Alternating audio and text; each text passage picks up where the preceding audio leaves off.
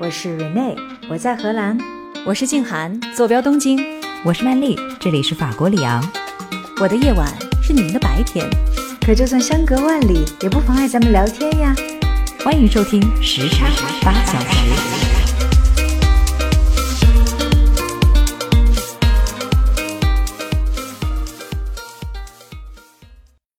到了东京之后，出行全都靠公共交通，可以看到在公共交通里面的所有的人的。一个状态，然后我觉得它是一个很好的一个窗口，让我们了解一个社会、一个文化。我就亲眼看到一个年轻的女生，然后她就站在那个站台上面唱歌剧，那个共鸣啊！我当时就觉得哇，我哪是在纽约破旧的地铁站里呀？而现在我们在一座新的城市旅居久了之后呢，我感觉就会有更多的时间和机会去通过观察公交上的这个人，来窥见人们背后的生活是什么样子的。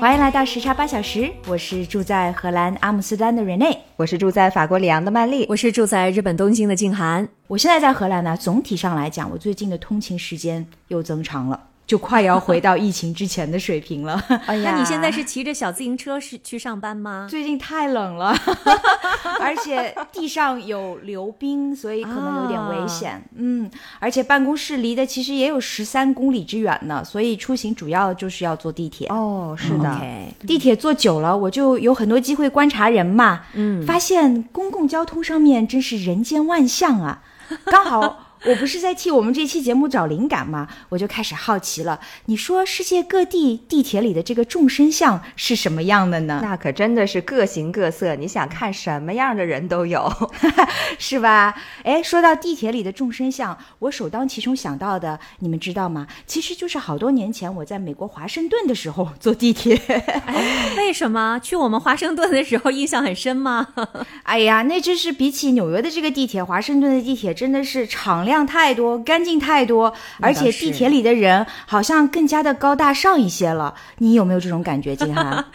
哎，说实话，我其实也是有这种感觉。第一次去纽约的时候，就感觉说，诶，这地铁怎么跟我们华盛顿比起来特别不一样？因为华盛顿呢，坐地铁的人啊，因为他到的那些站哈，其实也都是政府部门呐，像什么白宫啊，还有像什么五角大楼啊，所以基本上大家都是西装革履的啊。夏天呢，你也会看到。即使不带着这个领带哈，也都是穿着衬衫的，然后女生也都是踩着高跟鞋的，所以是以这种上班族，而且穿着正装的上班族居多。这好像我觉得是华盛顿地铁的人的一个很大的特点。哎，但是我记得当时好像有两条线会经过五角大楼，他们因为也是用颜色来标线的嘛，好像是蓝线和黄线吧，是五角大楼。然后我就记得时不常的就会看到穿军装的人出现。有那一站就叫 Pentagon，然后旁边有一站叫 Pentagon City。原来我住的地方就在 Pentagon City，我们离 Pentagon 特别近，就是离五角大楼特别的近，所以上上下下看到穿军。军装的人，那个美国大兵很常见，都很孔武有力，那个 muscle 大极了。所以为什么我说对华盛顿的地铁印象深呢？就是我觉得每一条线去到的地方是哪里，他们穿的衣服就会有所不同。就像你说的，去到使馆区啊、联邦政府部门啊，还有像国会山啊这些就。个个都衣冠楚楚的，是吧？正 装出行，是的。特别值得一提的呢，就是华盛顿的地铁呢，它比较新，对，就跟纽约比起来啊。而且呢，还有就是很多的地铁它都修得很深。我想瑞内可能有印象，在有一些地铁站里面，他那个坐电梯啊，就好像真的进入了那个防空洞一样，特别特别的深。而且呢，它的地铁的内部。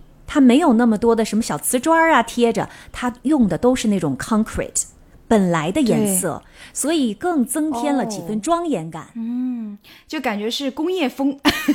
对对对对对，但是很新的工业风。是的，是的，也是因为它的地铁的历史，毕竟没有像纽约呀、巴黎啊这样的城市来的这么长。是，嗯。哈，我在这里听你们俩聊华盛顿的地铁，听的是津津有味，因为我没有去过华盛顿。但是我听你俩聊得这么开心，我就觉得，哎，蕊内，你什么时候对华盛顿这么熟了？啥时候去的？去了很长时间吗？没有，我只是去那儿旅行而已，所以才会有那种新鲜感嘛。你说我们住在纽约的人，当时哪一个不被纽约地铁的那种脏乱差给给 震惊了？吓到过。我想当年刚到纽约的人，可能都曾经有这种感受。这么一座自称是世界中心的国际化大都市，地铁怎么可能、怎么可以这么简陋混乱？甚至到处都有过街老鼠呢，对不对？是的，哎，你这么说起来，我此生见过的最大的老鼠，就是在纽约的地铁轨道上看到的，它足足有一尺多长，一尺多长，真的，我一点都不夸张。我 的天哪！但是我跟你说，与此相对应的，就是所有的在地铁站里等车的人的淡定。他们看到了那只老鼠，就完全无动于衷，就很淡然的看着它那么过去了。哎，你们有印象吗？我们刚去美国那会儿，纽约的地铁里面连手机信号都是没有的。哦，对，我们要去地铁里面等人，基本上靠的就是彼此的守时、信任和运气了。是，而且好像纽约的地铁里面有很多 homeless 无家可归的人啊，对的，是的，是。但是说起纽约地铁的这个历史啊，以及它在纽约人生活当中扮演的这个至关重要的角色，你可能就会对它另眼相看了。毕竟你说这个纽约地铁是一九零四年就开始运营了，也就是说有近一百二十年的历史，是世界上最古老的系统。我不知道曼丽，你有没有去参观过纽约的这个地铁博物馆？哈，哦，那我倒没有去看过。嗯，我曾经就在这个博物馆里面看到过一张三十年代的复古海报，上面就写着：“我们可跟巴黎不一样，我们的地铁是二十四小时运营的，全年无休。”就是很骄傲的吹捧了一下纽约的这个地铁。它的古老加上从不打烊呢，也就一定程度上解释了为什么说纽约地铁的这个机设的整修就会那么困难了哈。嗯嗯，对于纽约的人来说呢，坐地铁确实是他们不可缺少的元素。哎，那你们对于地铁上的人还有什么印象吗？我觉得纽约地铁上的人和华盛顿的特别不一样。华盛顿的呢，就稍微单一一些，要么就是 咱们说衣冠楚楚的，衣冠楚楚的白人或者黑人，对不对？但是，呢，呃，纽约地铁上的人就特别形形色色，你可以看得出来，呃，他是这个做金融的呀，是吧？或者是艺术家呀，穿的是非常的朋克呀，非常的自由啊，就是而且操着各种各样不同的语言。你感觉它肯定是来自于全世界各地的，在那儿都特别合理。这是我非常喜欢纽约地铁的一个部分，就是它看起来非常脏乱差，但是与之非常匹配的就是它的多元化，很有意思。嗯，我也有和静涵类似的这样一个印象。我刚到纽约地铁里面第一次坐的时候，就发现哇，这里的人真是各形各色。但是呢，他们可能有一个比较突出的特点，就是我发现很多的人他们都有纹身。跟中国人不太一样，因为我们中国人好像很少就是有这种特别明显的纹身嘛。另外呢，我还发现早在那个时候纹汉字就已经很流行了，所以你就会在很多的外国人身上，哎，就看到一个汉字，然后但是呢，偷偷的说哈，通常都很难看，就歪七扭八的那种。我觉得不错就已经，如果那汉字没写错，那就已经不错了。是的。哎，我印象当中呢，就是无论多挤的这个车厢里面，都有可能出现才艺绝顶的这些街头艺人，有没有看到过？有有有，是不是有背着吉他的那些墨西哥乐队，就是 mariachi，特别欢快，也会有那种自带 BGM 就背个音响就上去跳舞的那些嘻哈少年。哎呀，随着他们的这个表演，你真的是忍不住说。高手确实在人间呐，是的，而且你发现了没有，Rene，就是在纽约的地铁啊，它还会随着这个站的不同，现役的这些人他们的风格也有不同。哇，你看四十二街那个地方，因为它是时代广场站嘛，它特别的热闹，就像个市场一样，所以可能各种各样的人你都能碰到。不光是在地铁里面了，还有在地铁站的过道的那些位置，特别常见的就是在地上散落了好多塑料桶，然后他就乒乒乓乓的做那种打击乐的。表演，但是往北走上到了六十六街林肯艺术中心那一站的时候，这个高雅风格就很多了哈变了。对，你要知道，六十六街不光是林肯中心，还有举世闻名的茱莉亚音乐学院呢。是的，我有一次，我就亲眼看到一个年轻的女生，然后他就站在那个站台上面唱歌剧，你知道吗？对，那个共鸣啊，我当时就觉得哇，我哪是在纽约破旧的地铁站里啊，我这是在维也纳的金色大厅啊。嗯，是的，嗯再上来的话，如果到了一百多街，就是咱们哥大的这个位置，再往上不就是哈林区了嘛？哈勒姆就很多黑人了，然后你就会看到什么嘻哈呀、雷鬼呀、hip hop 啊这类就都出来了。就街头了很多哈，嗯，是的，哎，曼丽的这个观察很有意思，这个回头可以搞一个纽约地铁地下游哈，就是在不同的街区就可以感受到不同的音乐风格，风格绝对不一样，这个很有意嗯。思。是的，是的。我的另外有一个观察呢，是关于列车员的。哦你们有没有记得纽约的地铁报站全都是人工报站的啊，对，而且我刚去的时候都听不懂。哦，我发现的是什么呢？就是即使你从来没有看到过这个列车员，但是他只要一开口，基本上你就知道了他到底是黑人还是白人。啊，对，黑人的口音 还是很明显的，对。对，那个黑人一开口就是什么，This is Express train. The next stop is 135 Street，就是会拖的很长的那个尾音。然后，因为我当时住在一百三十五街附近，然后我就永远都记得啊那个是个白人，那个是个黑人。OK，哎，你就没有想过你可能会猜错吗？也有可能，但是我觉得这个就像你说的，黑人跟白人的这个口音的识别度还是挺高的。嗯，对，其实是挺不一样的。嗯，再有就是我们刚才不是说了纽约地铁是二十四小时营业的吗？你们有没有看到过午夜的地铁？哎，那叫一个生机盎然、热闹非凡呐！我很少去，哎，你给我们描述描述吧。当然，我也没有经常去哈，我只是偶尔有那么几次 经过下沉的闹市区的时候，就比如像在 Meatpacking District，你就能看到很多那种浓妆艳抹。我说的是凌晨三点的地铁站里面哈，仍然是那种锦衣华服，然后还很躁动的灵魂，就感觉即使地上的世界大多数已经睡着了，这个地下铁还带着那些舍不得睡去的人们奔向了城市的各个角落。哎，听上去很像折叠空间哈，就是在你沉沉入睡的那样一个空间里面，有另一个维度的空间在展开。哇，好活色生香啊！嗯嗯，真的，我印象特别深刻的，反而是有一次通过我妈妈的眼睛，发现纽约地铁它的特殊之处。嗯，我妈呢，她是一个特别好奇的人。她第一次来纽约参加我的毕业典礼的时候，就很喜欢，比如说坐公交啊、坐地铁啊，然后四处看看。我记得那时候刚开始流行吊裆裤嘛，有一次我们就是在地铁的站台上看到一个十几岁的毛头小子，就他那条裤子啊，这裤裆的位置都快都在膝盖上了，对，屁股都露在外面腰又，特别的低，对，只能勉强盖住半个屁股。那是叫屁股蛋吗？是的，我妈这眼珠子当时都快瞪出来了，就一副大惊失色的样子。她说：“你看，你看，你看，他那个屁股蛋子都露在外面了。”然后后来我们很多年以后说起这事儿，还会开玩笑。我妈说她当时的想法，第一个就是忍不住的担心那小孩说不准哪一步要是挪动一下，这裤子就会掉下来。然后另外呢，她又说：“哼。”他说：“这要是早几十年在咱们中国的大街上穿成这样，一准儿就要以流氓罪抓起来 关进监狱里。阿姨真会借古讽今啊，真的呢，好一波回忆杀呀！没想到这个地铁不但能够带我们去到我们想去的远方，还能带我们回到过去，怀念一下我们当年在美国的这些日子哈。那接下来我们再回到当下，坐着车回来，然后看看我们现在生活的这个城市，公共交通上面人们都有怎么样的千姿百态。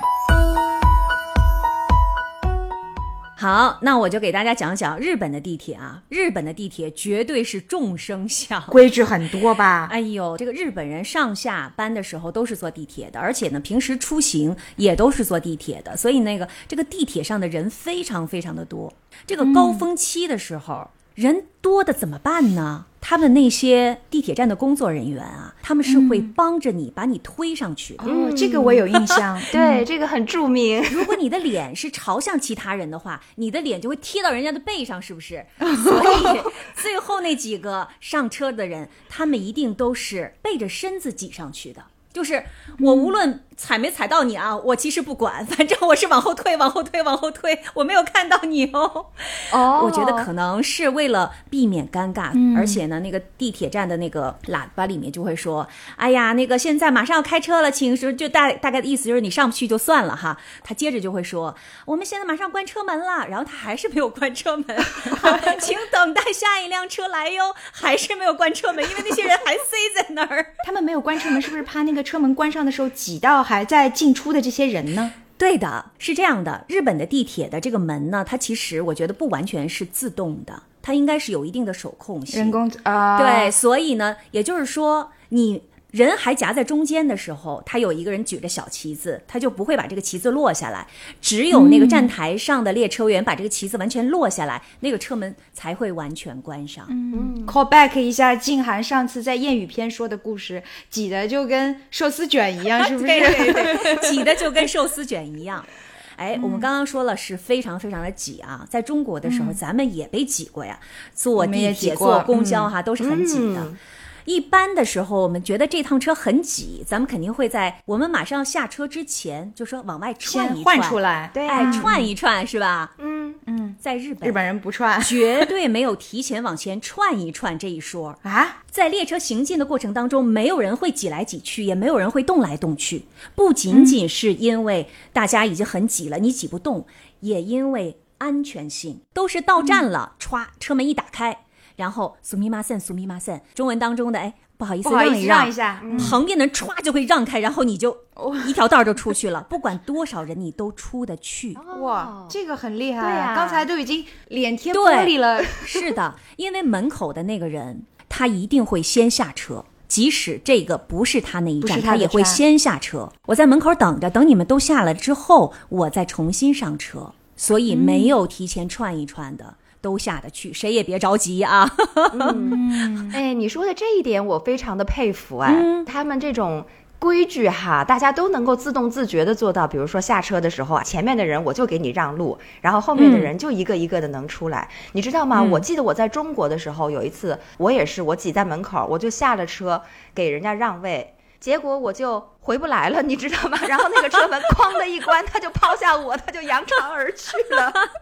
所以真的，这个一定要大家达成共识。如果没有这个哎共识的话，结局可能很悲惨。在日本，这就已经是个约定俗成了。这绝对是一个约定俗成。是的，嗯，好，这是它的第一个特点哈。第二个呢，刚才蕊内说到了纽约的地铁都是二十四小时的哈，哎，这一点日本不太一样，日本是有末班车的。而且呢，最后一班车的时间非常的重要。我们原来在北京的时候，谁会说喝酒喝到半截说对不起啊，我得走了？那个，因为我那个地铁啊，就最后一班，就实在现在我得回家了。大家都会说，哎呦，你打个车回家不就完了吗？对吧？谁也不会觉得要等最后一班地铁，这是一个理由。但是在日本，这是一个非常充分的理由，因为打车回家太贵。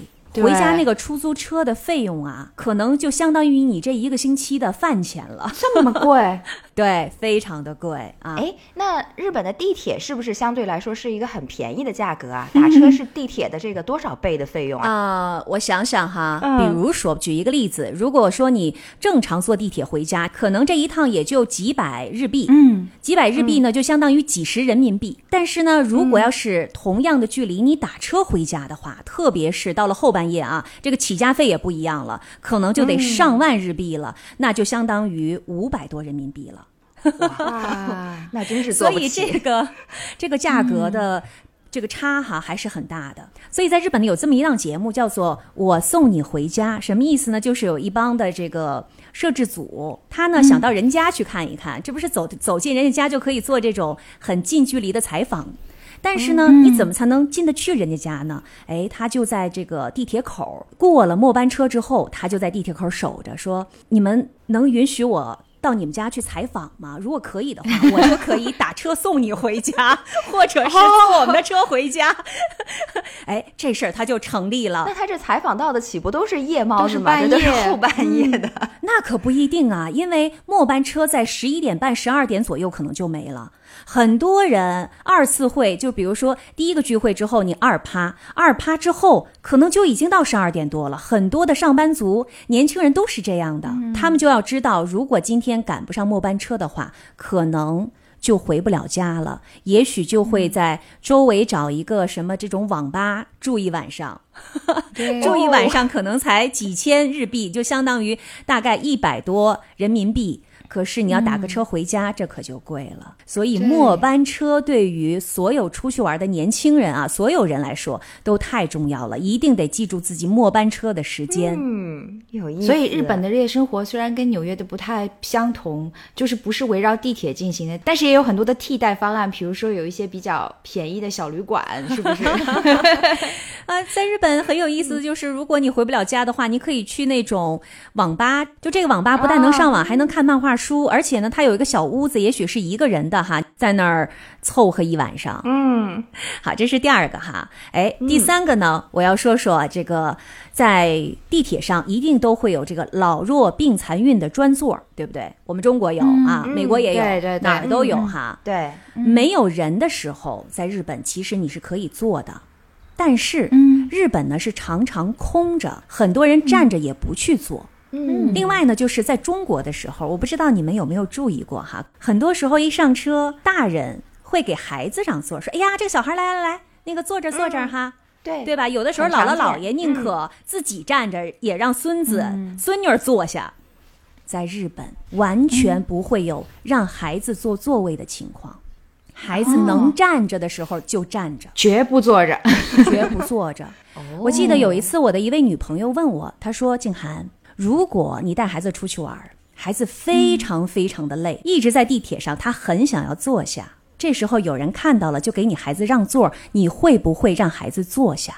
我说：“这挺正常的吧，人家都让了，咱就坐呗。”他说啊：“在日本绝对不能坐，而且也不能让孩子就是哭哭唧唧的在那表现说：‘哎，我太累了，我就要坐，不行，我现在累死了。’完全没有这种情况。老弱病残孕是给这些老弱病残孕做的啊！你看哦。里边不包括没有给孩子。孩子，孩子都是站着的，孩子不能算弱嘛，他是弱小的孩子。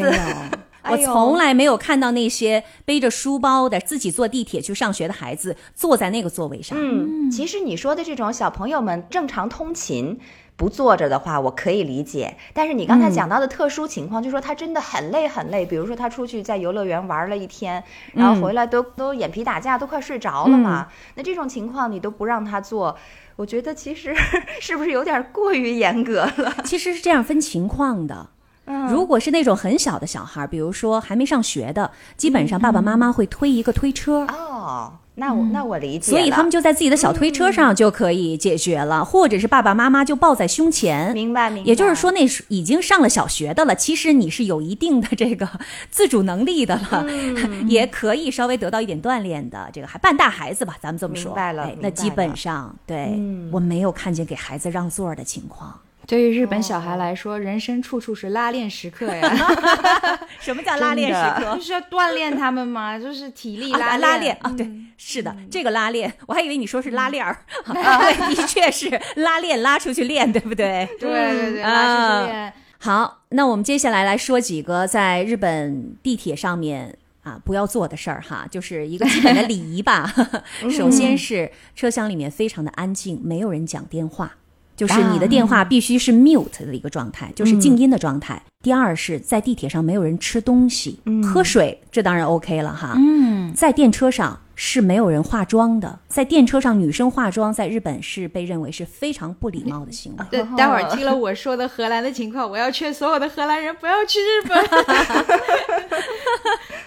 对，还有就是不能把垃圾留在车厢里，无论是一个小塑料袋儿啊，还是你喝完那个水瓶的那个瓶子呀，都不能留在车厢里，必须自己带走。还有一点是不能把东西放在座位上。嗯，如果你旁边有个空的座位，你说你有个特别大的大包，你想随手放在那儿哈，这好像在我们看来特别正常，在日本不行，你放在自己腿上，或者是放在自己腿前面。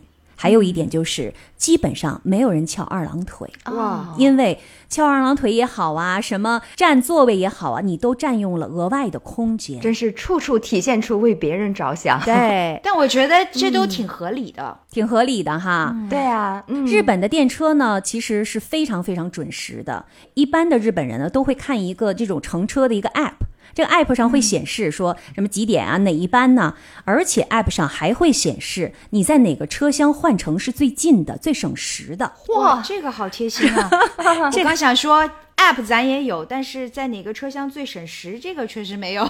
你知道吗？就这几分钟，对于上班族来说也是非常重要的。我深有体会所以，在哪一个车厢是最近的可以换乘，那你在等的时候，你就可以直接去那个车厢了。哎，这些他们都是会非常清楚的显示出来的。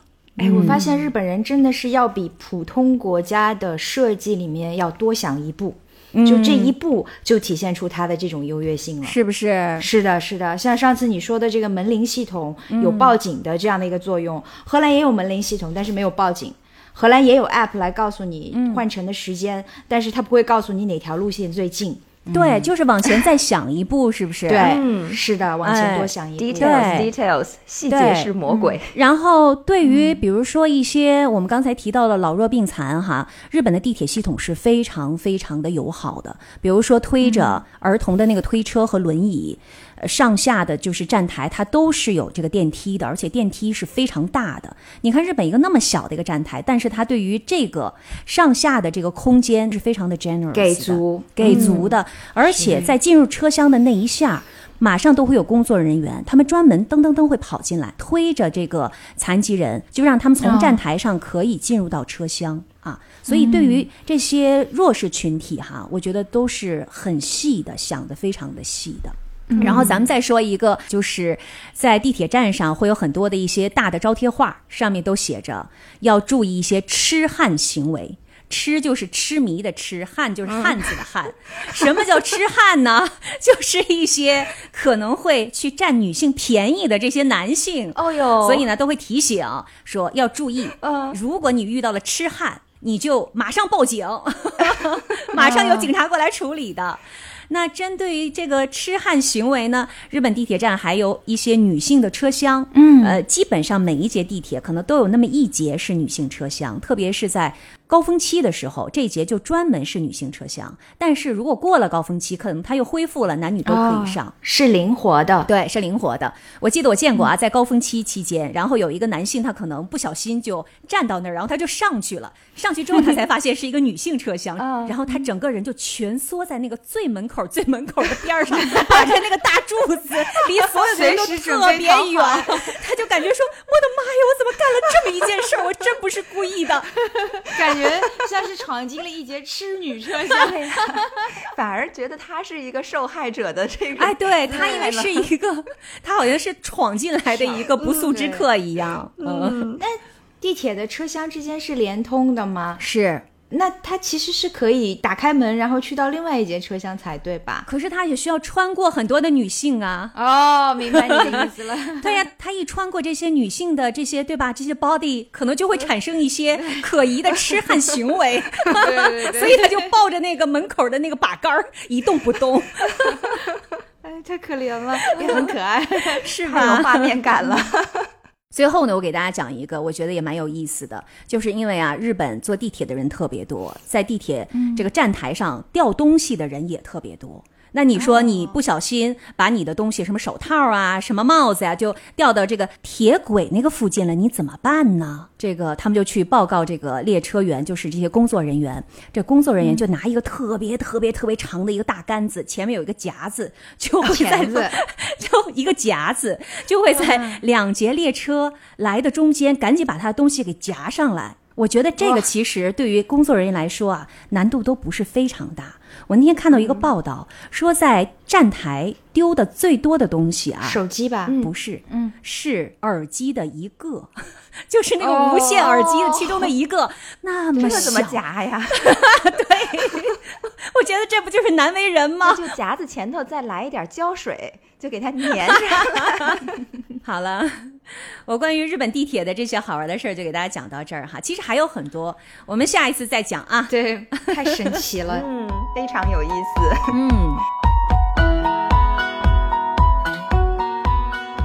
听了刚才静涵说的日本地铁里头很多的成文的或者是不成文的规矩，真的是非常的有意思，太欢乐了。那我也来跟大家分享一下法国在地铁当中，或者说在公共交通系统里头的这些成文或者不成文的规矩和礼节吧。嗯，我最早注意到这一方面呢，是因为在前两年新冠肆虐期间，据说就是出于法兰西医学院的一个建议，建议乘客们在乘坐公共交通的时候都不要说话。他们原话是这样讲的：说面对越来越多的与变异毒株相关的病例呢，我们医学院建议大家避免在公共交通中讲话和打电话，即使你戴着口罩也不行。那其实呢，这个只是他们的一条建议啦，并没有法律法规层面的约束性。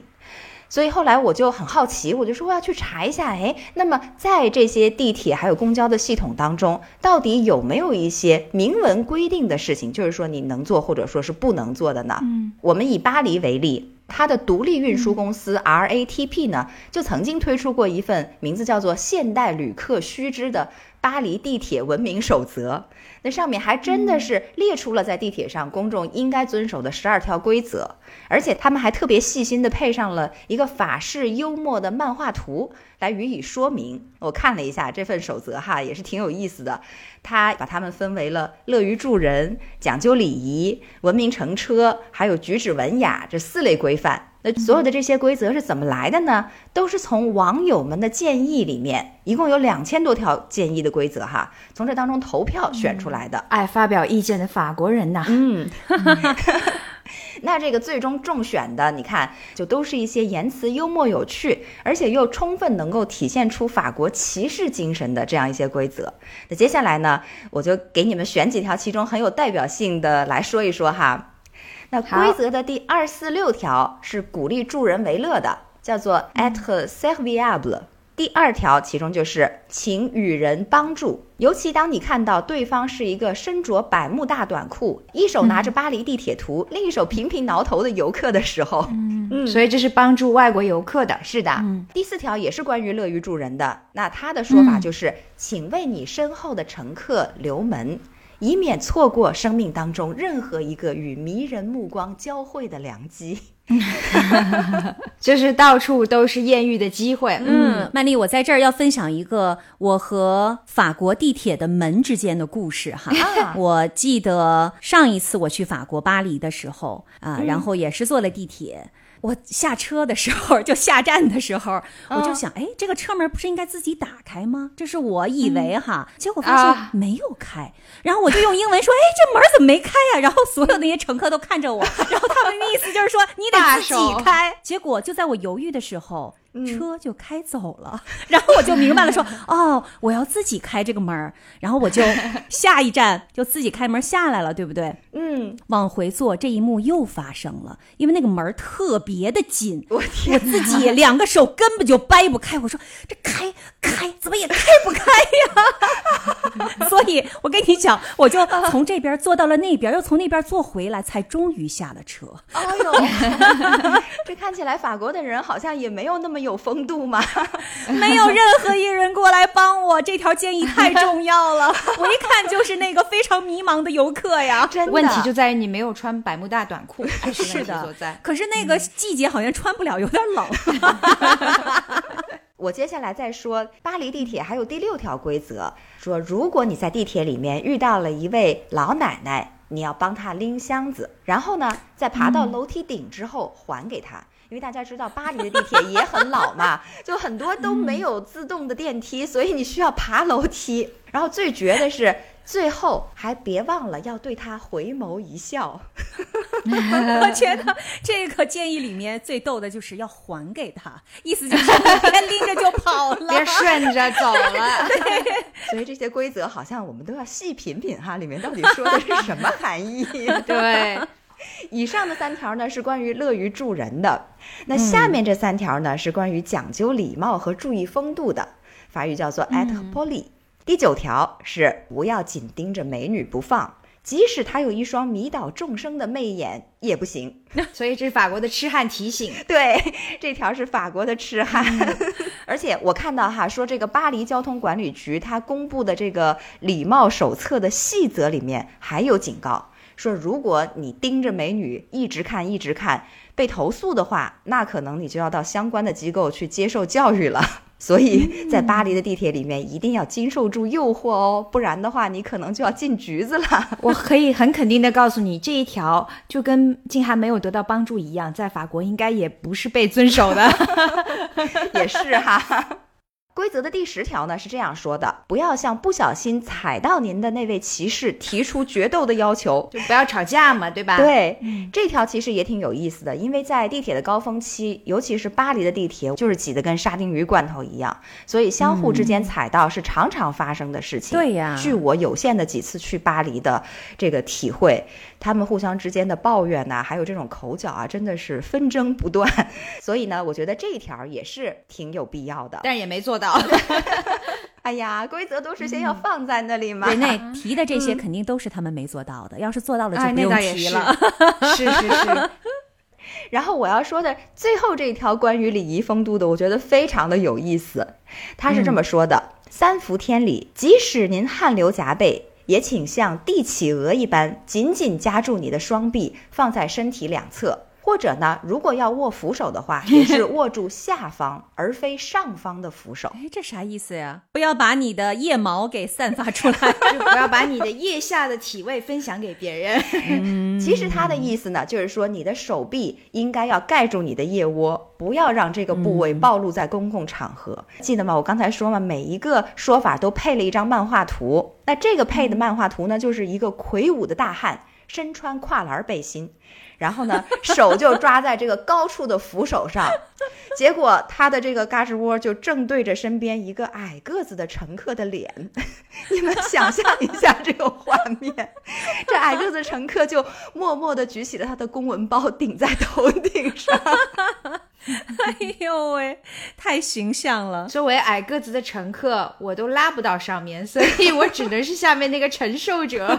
尤其是三伏天的时候，对呀、然后你再想象一下上下班高峰的时候出现这么个场景，再配上一些我们刚才提到的各种气味儿，那确实是有必要提前声明一下，要防止这种现象的出现。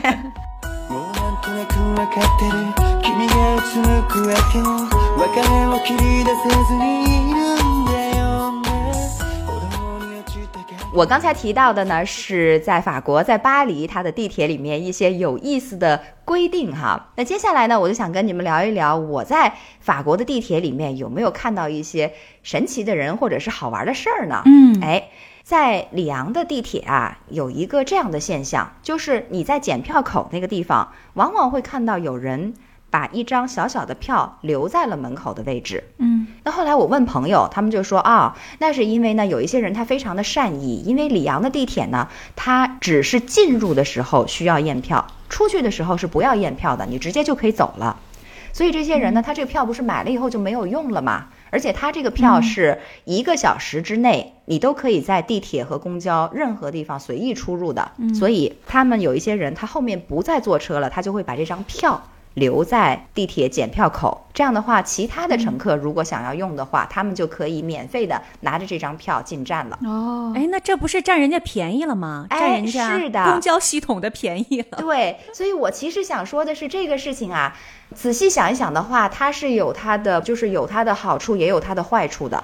好的一面就是它确实是一个善意的 gesture，把这个票留给有其他不太买得起这个票啊，或者是怎么样，他想要省点突然忘带钱钱了，对吧？对是的？有一些意外发生的人，对，对，但是呢，另外一方面，我确实看到它助长了某一些人他的这种不正当的心思，比如说在里昂的地铁也有很多的这种小混混一样的人物，他们呢就守在地铁口，然后他把这些票收集起来。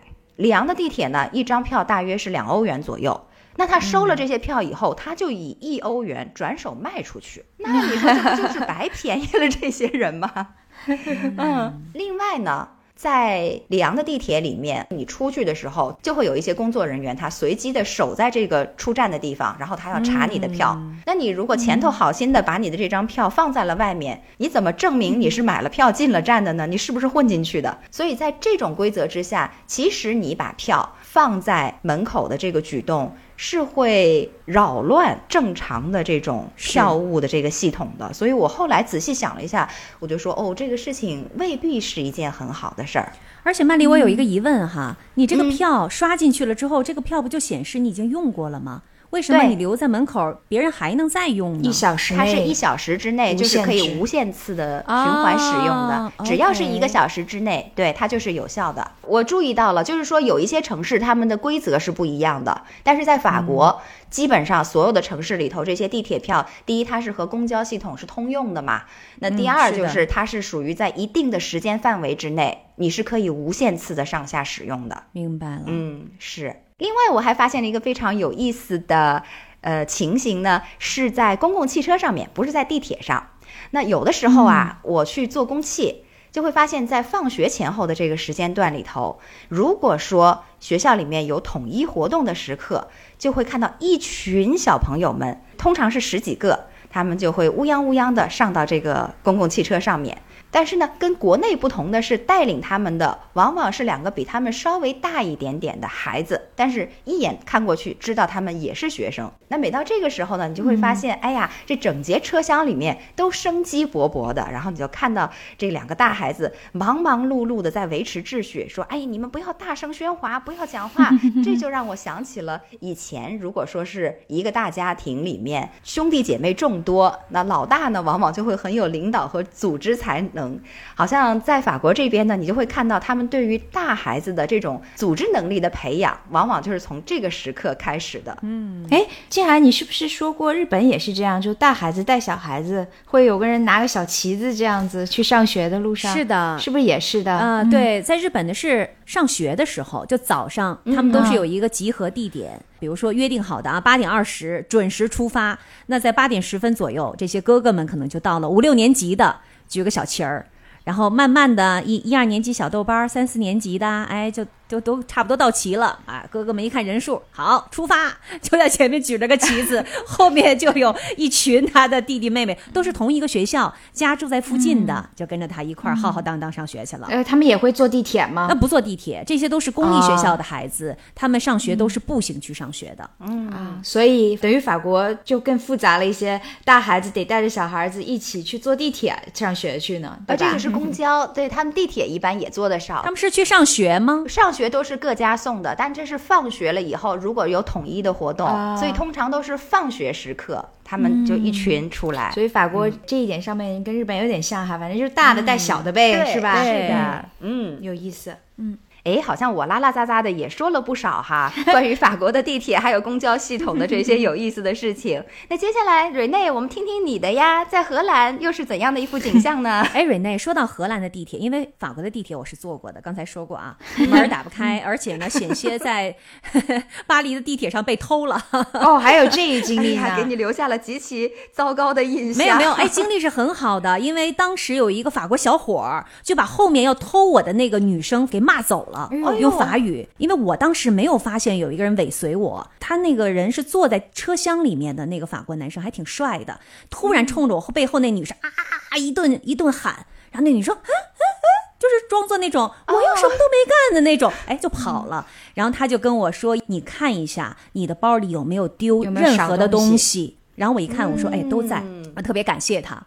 对，所以你看，我在那个法国地铁上是有一些有趣的经历的，但是我在荷兰呢，因为没有去过荷兰。呃，所以呢，我不太知道荷兰人他的地铁发达吗？瑞内，嗯，发达。哦整体上来讲，荷兰的公共交通是很发达的，而且时间也是比较准的。当然，不是以疫情之后的情况来说哈，因为自从疫情以来，呃再加上现在的通货膨胀啊，所以荷兰的很多的公共交通的这些什么司机啊、列车员啊，现在都在闹罢工，所以 所以现在没有那么准时了，然后班次也减少了。但是总体上来讲，荷兰的地铁轨道交通的这个网络是很发达的。嗯，而且我们的门也是一个电子按钮，所以不需要不需要担心用闸机来打开。是的，好，那你给我们讲讲在荷兰地铁上有意思的那些发现吧。好，荷兰的地铁呢，这样听下来，它的规矩没有日本那么多，嗯，呃，然后呢，也没有法国那么好玩儿，就是不会画个骑士精神的这些漫画来表达，但是也会有一些比较典型的，所以我就挑几个典型的来跟大家讲一讲哈。嗯我觉得最有特点的一个呢，其实是在火车上面，那就是火车上除了呃我们知道的，可能都会分等级哈，就是一等、二等的这种车厢，还会设有一个专门的安静车厢。那这个车厢是干什么的呢？它是专门给安静阅读和工作的人准备的。就是不跟日本的车厢一样，就是你基本上所有人都不能说话哈。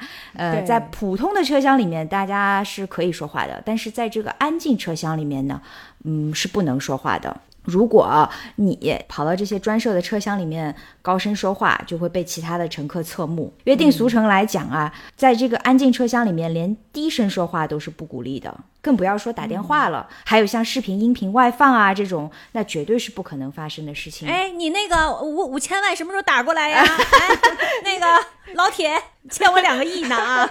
肯定要遭人白眼的。回我们老家地铁上，我跟你说，这种对话可多了。我一看哇，都是大老板，全是那时候还坐5000万二等座呢。当然啦，其实我觉得荷兰也有这种不识相，然后没眼力见、不遵守公序良俗的人。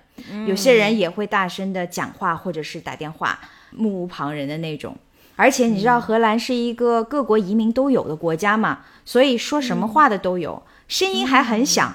这边吐槽一下，尤其是来自于南欧国家的一些人，因为他们本来就有那种特别外放的个性，他们本来就喜欢说话很大声、很热情，哎，大啦啦的，对，然后在地铁呀、火车啊这种比较幽闭的环境里面，你就会感觉哇，好刺耳啊，那个声音，还是会，至少我会感到一些反感吧。可以想象，嗯，对。然后我刚才不是说荷兰的车厢也有一等、二等嘛，所以你也能看到坐这些车的人，呃，他们的这个穿着打扮也会不太一样。基本上坐一等车厢的都是因公出勤的，嗯，就他可能还贵个百分之三十左右票价上面，所以人也不多，位置呢也相对会大一些，就方便这些人在火车上面办公。基本上看到的都是衣冠楚楚的那些白领。感觉有点像中国低配版的商务舱吧，因为其实也没有那么奢华。商务舱可奢华了，哇塞，是吧那躺平就和那个飞机的那个头等舱一样，哦直接就感觉。我拥有了全世界，你知道吗？是吧我专列，一看就是没见过世面的，只坐过那么一几几次商务舱的我，留下了留下了深刻的印象。静涵，你这么一说，我也想起来，我在上海的时候，有一次跟着我老板一块儿去北京出差，他也是坐的商务舱，然后我就有幸观光了一次商务舱。哇塞，那真的是，而且它和火车头是连在一起的嘛，，对呀、所以你那个感觉就是你超级前排，对，而且一个偌大的商务舱里面就只有两个还是四个座位啊，距离都特别的远，我就感觉你想要跟旁边人搭讪，你搭不到，就没有任何理由。哇，哎呀，那这样比起来，荷兰的这个真的是低配版的商务舱，太不待见人了。说完了火车，我再来说说这个乘坐公车和地铁有一些什么样的规矩哈。嗯哼，刚才静涵也提了说，在日本的这个地铁上面是严禁吃东西的，那荷兰呢也有相对于吃的一些规定，那就是在公车和有轨电车上也不让吃。哦，是吗？你要是想着说手持一杯热咖啡上车，那是明令禁止的。OK 乘坐地铁呢，喝东西可以，好像可以，但是呢，带一些酱汁调料包的那些食物。就是那些可能会沾到座位上的这个食物，嗯就不可以在地铁上面食用了。所以说，地铁上面咖啡是可以的，嗯，但是荷兰人最爱的那些薯条，加上那些什么呃 Cheese 呃啊番茄酱啊、cheese 啊，然后蛋黄酱啊，这些就会被明令禁止了。嗯，嗯，在火车上面就没有这些规定，你想怎么吃就怎么吃。但是我发现，即使是在火车上面，他们最多吃的也就是他们的三明治面包，好像没有人把薯条带上车的。嗯，瑞内，荷兰的火车上有餐车吗？嗯荷兰地方比较小，所以基本上从南到北，从西到东，最长的火车线可能也就是在三个小时以里。啊我说的是境内的火车哈，嗯那这种情况下它是没有餐车的。嗯，但是荷兰也有跨国的火车嘛，去到德国呀、奥地利呀、法国呀、比利时啊，这些火车上面，因为它时长会超过三个小时，基本上会有一节餐车车厢。嗯，但是跟国内的那种餐车的奢华水平可能也是不能比的，他们就卖卖什么三明治啊，哦，有酒。对，好像也就这些吧。冰激凌啊，会不会有啤酒啊？冰激凌没看到过，啤酒是有的。嗯，哦，还会有甜品。我说的这些是日本都有的，还有卖什么拉面呐、啊日本的火车上哦特别特别的棒，你什么都不用买，上车买就行，而且啊、也不贵，还好吃。特别是那冰激凌都是那个就是那种 soft 的这种 ice cream，特别的好吃。啊，日式抹茶冰淇淋，一看静涵就是经常为了吃冰激凌坐火车的人。另外一个在公车跟地铁上的规矩呢，就是荷兰的公交上会有个明示的图片，禁止乘客把脚踩在椅子上面。一开始的时候我还在想说，这个还需要提醒吗？嗯，后来我发现这真的是需要禁止的，因为荷兰人 很多是年轻人，真的会这么干。因为我们的座位有一些是四座相对的，所以呢，当对面的座位没有人坐下的时候，很多年轻人就会选择把脚翘在哦这个椅子上面。那这种事情在日本是不是就连想都不会想，就不可能会发生的事情？不可能发生。如果要上脚的话，可能就会把鞋子脱下来。啊啊，那不是更糟糕了吗？在我印象里，日本人还蛮经常脱鞋子的，所以他们应该要确保他们的脚是哦，OK 的。对对对，是国情不同，国情不同。对对对，但是瑞内，你刚才提到的这点，就是你说，哎，这么一条，难道还需要专门写在上面吗？这就提醒了我，其实刚才在法国的那个手册里面啊，他也明确指出了说，地铁不是随地大小便的地方。然后当时我也在 想，这一条真的有必要写下来吗？对。应了刚才静涵说的，但凡写下来的规定，基本上都是没做成的事情，做不到的事情，做不。到的。嗯，所以哎我当时就在 想说，这管不住脚，难道也是自由至上的这个西方国家的后遗症吗？哎，真的有可能是。你知道，据说美国它也有一条。禁令就是禁止你岔开腿坐包括地铁在内的各种公共交通工具。哦 可能也是有一些人就太豪放了，你知道吗？那个坐姿，他就也配了一张图，就是两个腿就跟劈横叉一样那样劈开，非常的不雅。是的，嗯无论是腿张开还是胳膊张开，请都不要。对，请让你身体的每一个部分都闭合，包括你的嘴和你的胳膊肘，还有你的大腿之间，全都闭上。是的，请保持文雅的风度。哎呀，有意思。今離れてゆく違う恋に好，我接下来再给大家讲讲，在荷兰的公共交通上，我都有一些什么样新奇的发现哈。嗯，其实我最开始的灵感来源呢，就是有一天早上通勤的路上，车厢里面人已经多到很难下脚了，但是一个没有找到座位的女生，愣是从包里拿出了睫毛夹、 眼影刷和粉盒，开始大搞面子工程。这也是在日本被禁止的，对不对？对但后来我发现，在荷兰还不是一个个例。因为此后的好多次，我留心观察，都看到无论是车厢里面是不是拥挤，都会有女生拿出化妆包来，还不只是抹个口红哈，而是旁若无人的给自己细心的这个涂脂抹粉画个粉。全套哈，对对对，而且我发现有一些还很有技巧的，能够回避地铁的这个晃动速度，因为你想你在涂口红的时候，哎，是不是就会还有那个眼线多难画呀！对这个睫毛是吧？睫毛歘杵到眼球里了。是，一看就是训练有素的。我估计他每天早上都这么干。对，嗯，哎呀，为了多睡十几分钟也是拼对了。，嗯，是，因为确实也可以理解哈。你说咱女生出门本来就早上时间很紧张，然后还得准时赶到办公室，路上一阵乱跑，在火车上、在地铁上化个妆，好像也只有这个时间可以利用了。我挺能理解他们的。是而且他们的这个专业水平临了了，还不忘拿出自己的手机来用镜头照一下，拍不拍自拍我就不知道了。但是 有时候觉得，哎，这女生化妆技巧真的不错哎。另外呢，我还发现，就是荷兰人坐公共交通呢，有一个不太变通的习惯，那就是老爱堵在门口。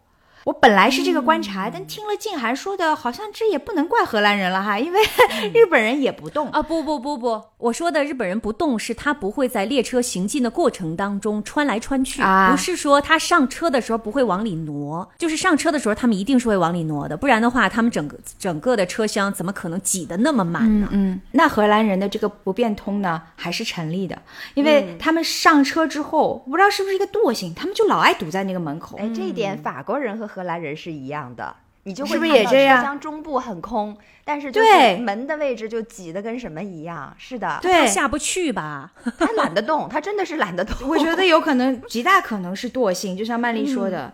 你说咱中国人哈，我们从小到大挤公交都是有传统的，然后我们坐多坐久了，爸妈老这么教你，对不对？就是上车之后你要尽量的靠里走，然后找到一个适合的这个空当角落落脚之后，你才停下。啊，荷兰人现在知道了，法国人也这样，就没这根筋似的。上车之后 又很高嘛，就跟个柱子似的杵在那儿，杵在门口。然后我就在想，你是根柱子，我是不是能拉你身上啊？即使有时候售票员呐、司机啊看到车厢里面很空，他就会嚷嚷着说：“哎，大家往里面走一走哈。”有很多人还是无动于衷的，感觉就是好像进去了这个车厢深处就逃不出来，不方便似的。嗯，那还真的是。嗯，再说一个呢，就是荷兰的很多地铁站和火车站啊，以前是没有验票闸机的，也就是进站验票完全的是靠自觉。我以前常说啊，这个荷兰公交啊是有着无罪推定的这个原则，也就是说，它默认大家都是遵守规定，主动验票买票的。但是如果一旦被随行的乘务人员查到逃票，那绝对会罚到你蛋疼。而且他们这些随行的这个查票人员是每天是跟着地铁走的，所以你基本上一周之内都会遇到他们一两次，所以他们查票查得很勤的。我也看到过被罚的人，那你说被罚的很肉痛的那种，他们能罚多少钱啊？差不多，嗯，在七十到九十欧元不等吧，取决于你从哪一站上车。那这个基本上就是你一个月的通勤费了，哇所以这个罚金不便宜啊！不便宜，对的，嗯。不过不知道是不是也是因为现在人员的流动就愈发的混杂了，所以这两年逐渐呢，这个地铁系统啊、火车系统啊都装上了闸机，所以基本上现在这种逃票的情况就少了很多。而且这边的闸机也是进出都需要验票的，跟法国不太一样。哦，我跟你说，法国人逃票可真的是已经成为他们的一个传统了，惯例 在在在进闸机的时候，你明明看到身边周围是没人的，然后把票插进那个检票口，正要进去的那一瞬间，身后突然就贴上来一个人，然后跟着我就进了闸机。之后他就 若无其事的，在我还没反应过来的时候，他就离开了，你知道吗？就朝着站台的另一边走过去了。哇都哇，来不及反应，然后说他一句或者是怎么样，就这样眼睁睁的被人蹭票了。而且是贴身蹭票。最后一个观察呢，就是在荷兰的火车和地铁里面，动物和自行车都是常客。狗狗，我说的狗狗还不仅仅只是那些导盲犬哈，也经常会看到大家带着自己家里的宠物狗狗和猫坐公交。那些猫比较小，你大家可能会看到，就是会被装到一个宠物袋里面，还经常会跟旁边的这些乘客互动啊。而基本上大家都很习惯，就是动物出现在我们的这个日常的生活场景里面，所以还都会去逗那些狗狗啊、这些猫啊。当然，狗都是牵着的哈，不是松的那种。哎，你们那里的狗就是不管大小小都可以带上去吗？还是有限制？没有限制，都可以带上去。哦但你需要额外的给他买一张票。哦，是这样。对对，他会有一个日票，就是你花个几欧元，能够让他在一天之内在全国的这个公交网络上都通行。在法国可以带狗，但是狗一般来说只能是那种随身的小小的狗。如果是一只哦中型或者是大型的狗，一般的来说，除了导盲犬之外，就不可以上地铁了。然后我昨天在地铁上还遇到了一只特别毛茸茸的圣伯纳犬圣伯，纳可是好大块头的狗啊！很大的狗，对不对？然后我特别的冷，看到它那毛茸茸的，那应该是一只养的很好的一只圣伯纳，所以当时看到它毛茸茸的，我就想着说，哎呀，我要是抱着你，我该多暖和呀！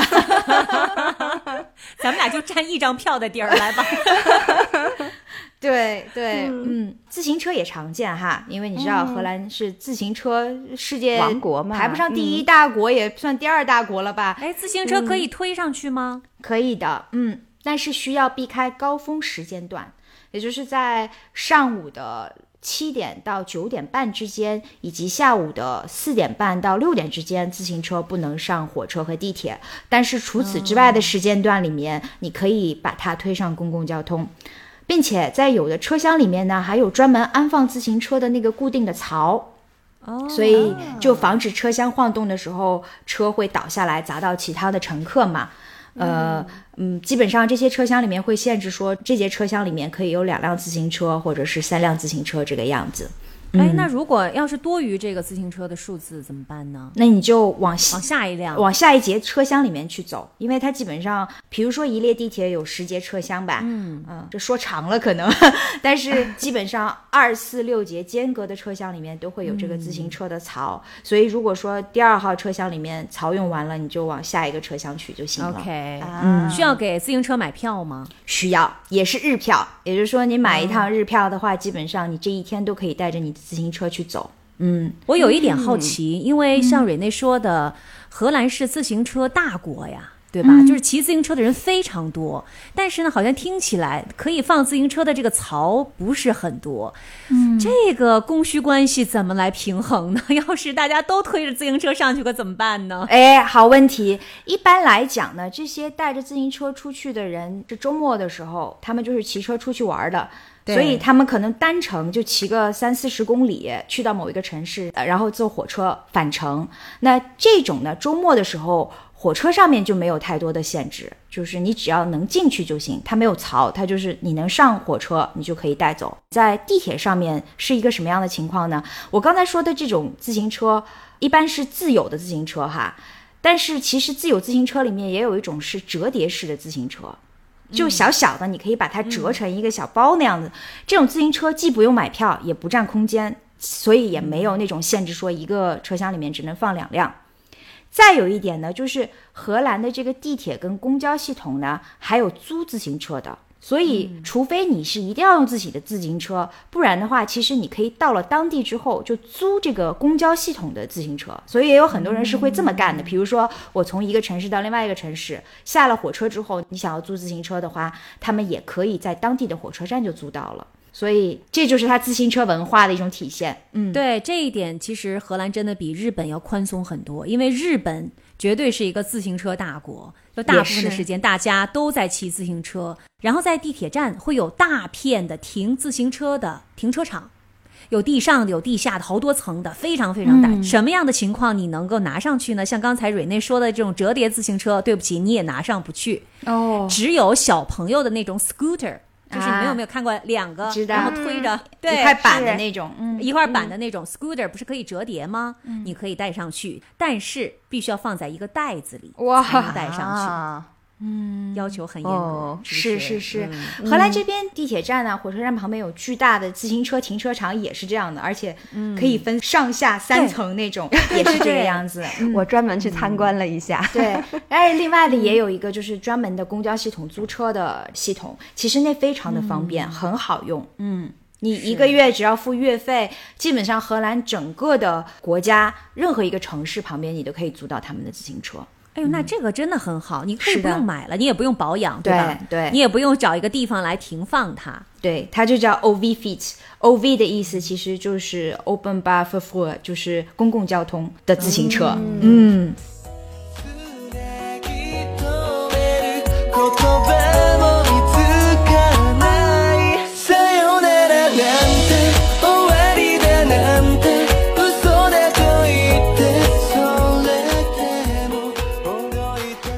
在北京的时候，虽然坐地铁，但是实际上坐的并不是非常的多，好像很少有走出去到人群当中，到这个特别接地气的生活当中。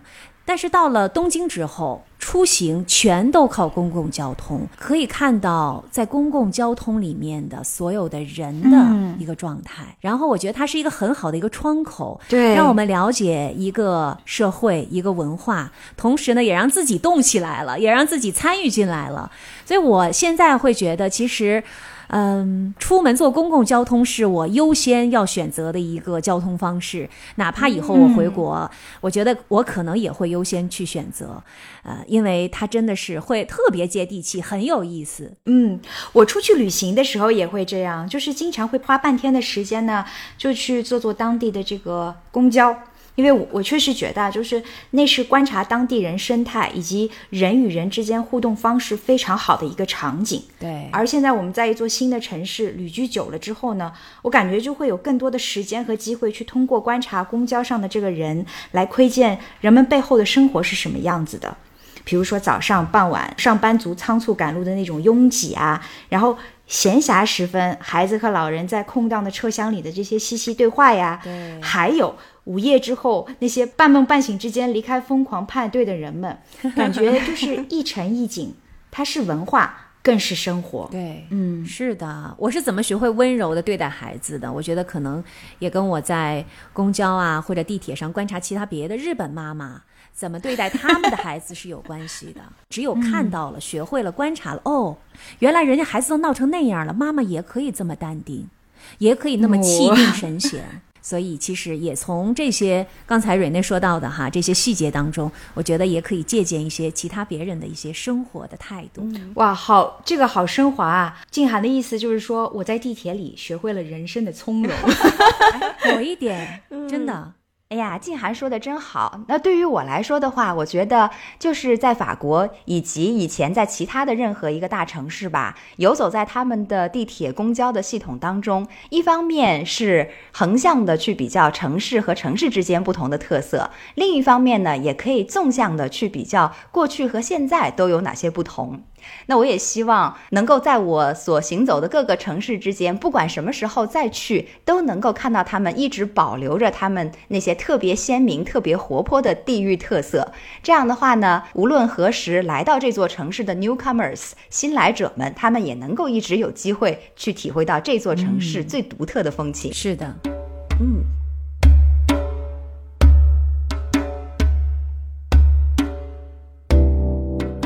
哎呀，没想到一个地铁的众生相，既有温暖的回忆，又有新城市的新资讯，我非常满意，这个灵感还是不错的。是的。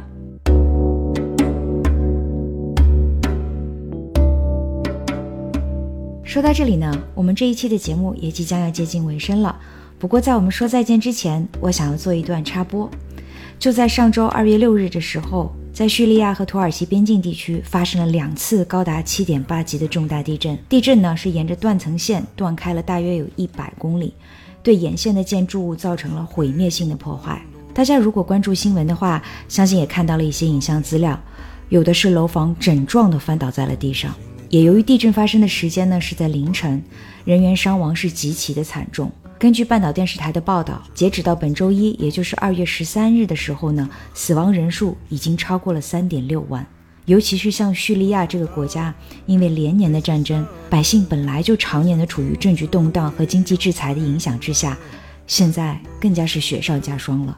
我们时差八小时节目呢，是希望能够呼吁正在听节目的你，也能够伸出援助之手，尽一点绵薄之力。比如在国外的伙伴们，可以通过自己所在国家的募捐网络来进行捐款；在国内的朋友呢，我们也是查到了中华慈善总会发出了对灾区进行人道救援的这个倡议书，在他们的官网就可以找到具体的募捐方式等等。